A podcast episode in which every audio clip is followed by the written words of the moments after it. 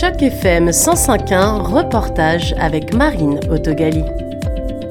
Le 15 novembre a été publié l'ensemble des constats et recommandations du rapport Harrison, ou Blue Ribbon Panel, intitulé Assurer la viabilité financière du secteur de l'éducation postsecondaire de l'Ontario.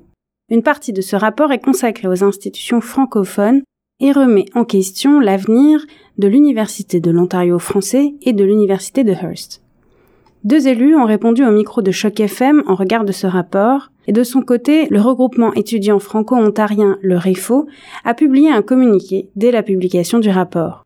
Le REFO a été l'un des organismes appelés à témoigner auprès du groupe d'experts, et dans son communiqué, je cite, s'étonne et s'inquiète de voir qu'à cinq ans du jeudi noir par le gouvernement Ford visant à mettre sur la glace la création de l'Université de l'Ontario français, la première des trois options proposées par le groupe d'experts afin d'assurer la viabilité financière des petites institutions universitaires francophones inclut de les intégrer dans un modèle fédératif sous l'égide de l'Université d'Ottawa. Fin de citation. Le REFO détaille les différentes options et explique néanmoins être ouvert à la troisième, qui consisterait à la mise en place d'un réseau intégré ou d'un consortium favorisant la collaboration entre tous les établissements d'enseignement postsecondaire francophones et bilingues.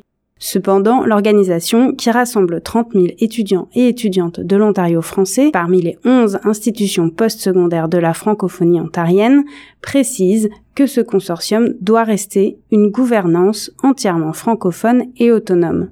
Parmi les élus, la sous-ministre Natalia Kusendova, députée provinciale progressiste conservatrice de la circonscription ontarienne de Mississauga Centre et adjointe parlementaire à la ministre des Affaires francophones, s'est exprimée au micro de Choc FM. Oui, alors le rapport a sorti hier soir et on siégeait jusqu'à minuit. Alors malheureusement, j'ai pas eu encore euh, l'opportunité de le lire. Mais on travaille euh, avec la ministre Dunlop, euh, avec le ministère des collèges et des universités, pour s'assurer que toutes les universités ont accès à, l'information. Alors je n'ai pas de commentaires à faire aujourd'hui car ça vient de sortir juste hier. En revanche, Guy Bourgoin, le porte-parole de l'opposition aux affaires francophones, était plus loquace à la mention du rapport. Le député du nouveau Parti démocratique de l'Ontario, de Mishkegowuk Bay James, regrette qu'un seul des rapporteurs ait été francophone. Même on est à l'université ici, on a entendu la sous-ministre dire que tout était beau, là, mais je peux vous dire que c'est pas si rose que ça comme calmette. c'est tout le temps un combat qu'on fait à, la province pour donner plus de services. On a besoin du financement. On est plus de 400 000, 700 quelque chose mille, excuse, plus de 700 000 qu'on est franco-ontarien, francophile, puis qu'on contribue, mais on n'a pas notre juste valeur. Puis que je trouve que c'est un gros manque que la province fait. Puis c'est tout le temps un entier, c'est tout le temps un infini combat. Tout le temps un infini combat qu'on est obligé de se justifier. qu'est-ce qu'ils disent puis qu'est-ce que c'est ces deux choses? Mais euh, écoute, c'est un, combat qui n'arrêtera jamais. Ça fait 400 ans qu'on se bat. Puis là, on voit encore qu'on va trouver se battre pour encore maintenir nos universités qui sont prêtes à dire que, ben non, on ne voit pas comment l'UFO va, survivre ou que l'université de Hearst, qui est dans mon comté, fait 70 ans, ils viennent leur donner des indépendances, ils disent on a besoin du financement pour nous aider. Puis là, ils sortent un rapport qui disent que non, ils vont pas survivre, mais peut-être qu'ils devraient se regarder dans le miroir puis commencer à nous dire, à dire que peut-être que le problème, c'est le gouvernement qui devrait donner les fonds nécessaires pour que la communauté francophone puisse être vibrante beaucoup plus qu'elle est là. Si Hearst, l'université de Hearst, c'est chez vous, c'est quoi la suite? Ben, écoute, là, on va laisser la poussière tomber, là, parce que vous pouvez voir qu'il y en a, comme moi, je suis francophone, puis quand que je vois qu'on voit des institutions, qu'on se bat, ça fait des années, puis là, qu'on commence à nous mettre dans des cases qui dit il y a trois recommandations, puis voici les recommandations, il faut vouloir que vous, travaillez là-dedans. On va aller s'assurer avec les, recteurs des universités, puis on va commencer à regarder c'est quoi ce qu'il y en est. Mais c'est pour vous dire que c'est encore un rapport que c'est des anglophones. Il y avait un francophone. Puis le francophone lui a dit non, moi, je ne supporte pas certaines choses quand ça vient aux universités francophones.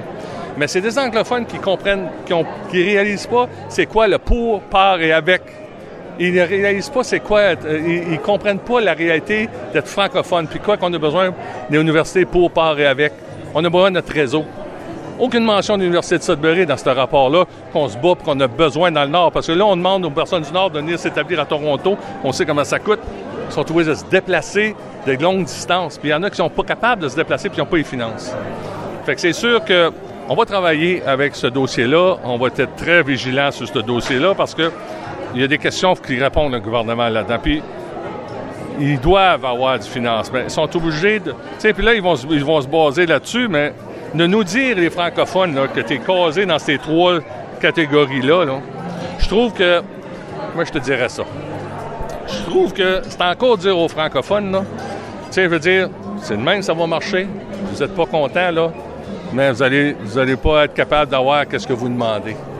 Mais c'est encore, tu sais, nous mettre le pouce, nous écraser pour dire que si c'est pas ça, vous n'aurez pas. Mais ça fait 400 ans qu'on se bat. On, pense à la loi 17, on pense à Montfort, on pense au jeu du noir qu'on vit aujourd'hui. C'est le fédéral qui, nous a donné cette université-là. Oui, ils viennent aujourd'hui puis se pètent les bretelles. Mais la réalité est que là, on demande, on veut notre réseau, puis là, on est en cours après se battre, puis il y a un rapport de même qui sort. Pense que c'est un manque de jugement de la part du gouvernement. À place de travailler avec les francophones, puis donner puis d'écouter la, communauté francophone, le besoin des francophones. Parce que si on veut que notre langue arrête de prendre du recul, comme je n'ai parlé à soir, que la province, on prend du recul, puis qu'on voit le Canada qui prend du recul, mais ça, ça veut dire que la, province a une responsabilité de maintenir notre langue et notre culture. C'était un reportage de Marine Autogali dans le cadre d'Initiative Journalisme Local sur Choc FM 105.1.